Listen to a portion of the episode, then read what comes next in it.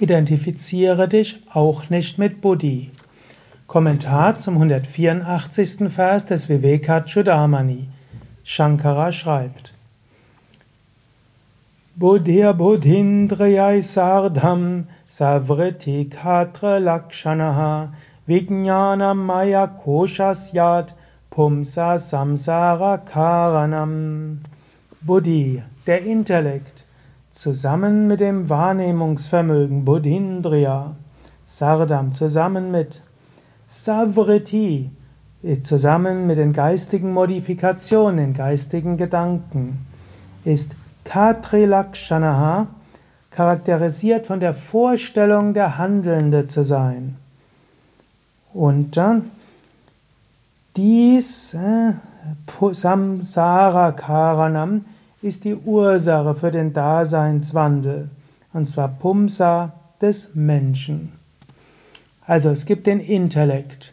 Und der Intellekt, der verbindet dich dann mit deinen, mit deinen Gedanken und mit den Indriyas. Der Intellekt Buddhi.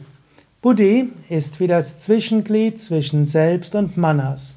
Manas sind die Gedanken, die Emotionen, alles was Vritti ausmacht. Mit Manas bist du verbunden mit dieser Welt. Aber was dich dann verbindet mit, dem, mit den Gedanken und Emotionen, das ist Buddhi. Buddhi, der Intellekt. Du hast irgendwo die Überzeugung, ich bin die Psyche, ich muss den Gedanken folgen. Viele Menschen haben solche intellektuelle Überzeugungen. Sie denken, mein Glück hängt ab von der Erfüllung der Wünsche. Nein, tut's nicht. Ich werde glücklich sein, wenn ich mich selbst liebe.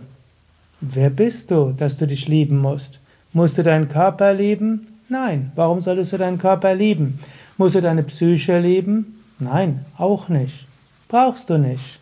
Du bist das unsterbliche Selbst. Das ist alles, was du brauchst. Das Selbst, das musst du lieben. Und du bist das unsterbliche Selbst.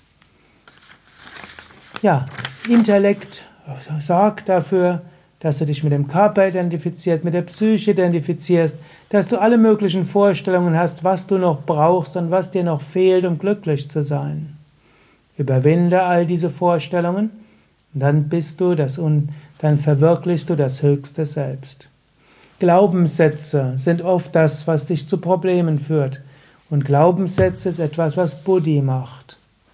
Jetzt überlege selbst, welche tief verankerten Überzeugungen hast du, die dich davon abhalten, deine wahre Natur zu verwirklichen?